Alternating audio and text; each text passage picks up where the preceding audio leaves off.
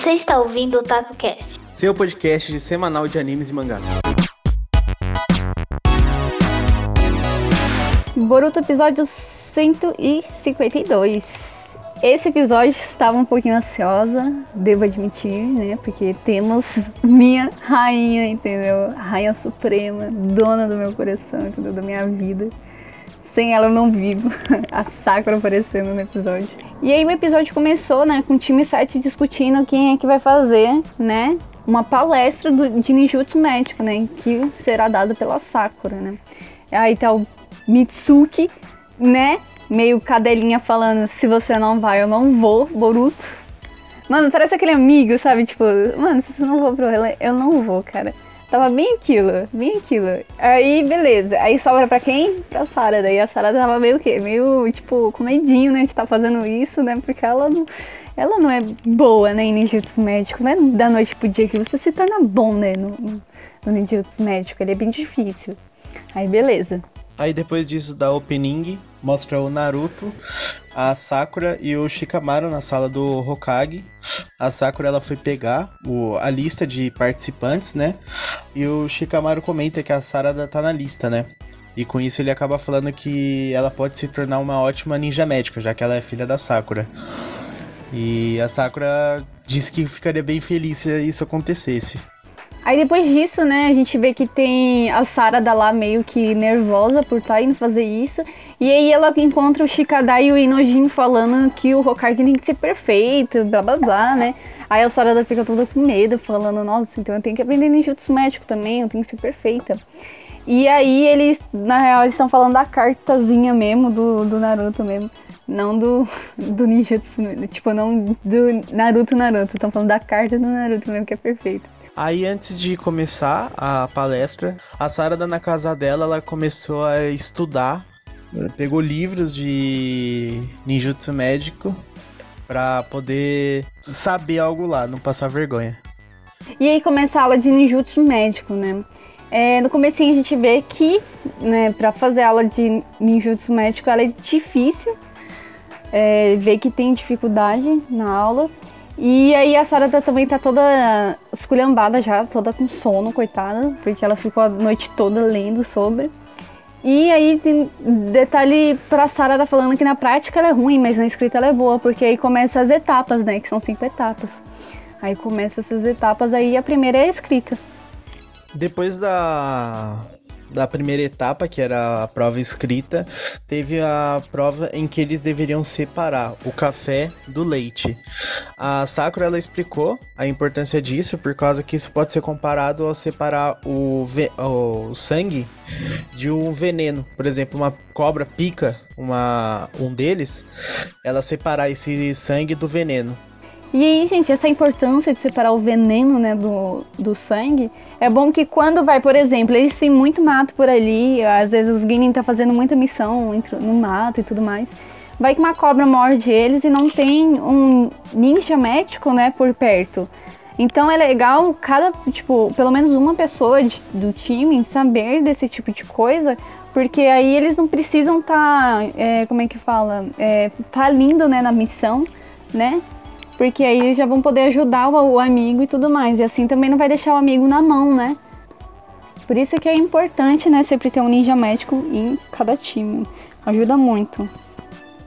E aí tem o Boruto querendo espiar a Sarada, né? Na, na próxima etapa, né? Que é a etapa da cerejeira. E aí, é, o Boruto pega e fala, ah, ela não tem Byakugou, né? Que nem minha mãe ou a, ou a minha tia pra saber que ela tá que a gente tá esperando ela. Aí a Sakura abre a janela e fala: Como é. Como é que, que você falou? Hein? Ah, menina. Aí ela manda todo mundo entrar, vai todo mundo assistir esse negócio aqui só porque falou as coisas. Ah, não é a tapa de cerejeira, não, é a tapa do ursinho. Aí eles ficam lá na sala, na, na sala, né, com, de treinamento, todo mundo lá olhando eles treinar. O Boruto, o Mitsuki e o Shikadai lá, os três lá sentadinhos, tudo de torcida organizada pra Sarah.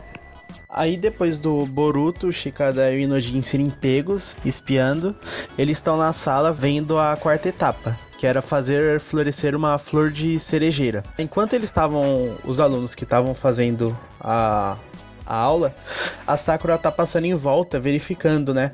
E ela comenta que é muito importante cada um ter uma pessoa no time para saber fazer ninjutsu médico, devido a poder reanimar seu companheiro, devido a fechar uma ferida.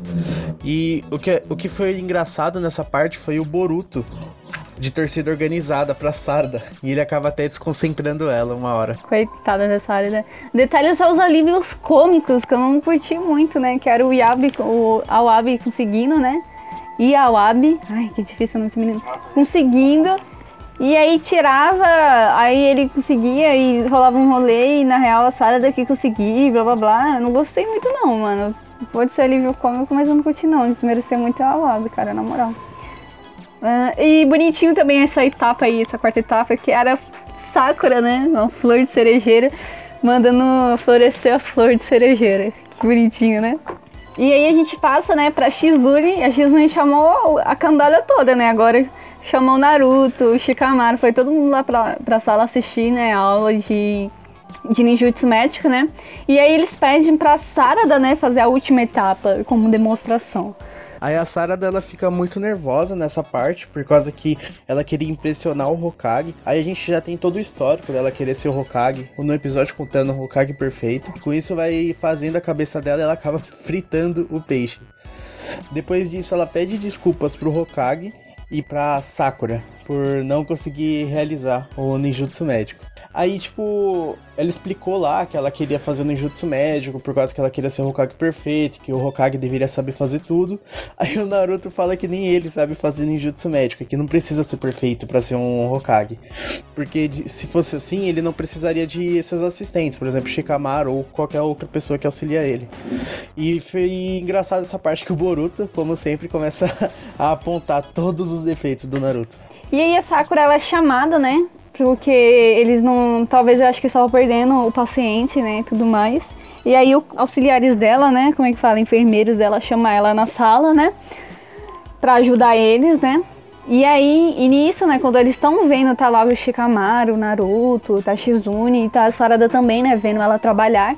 E quando eles estão vendo lá ela trabalhar em uma salinha, né?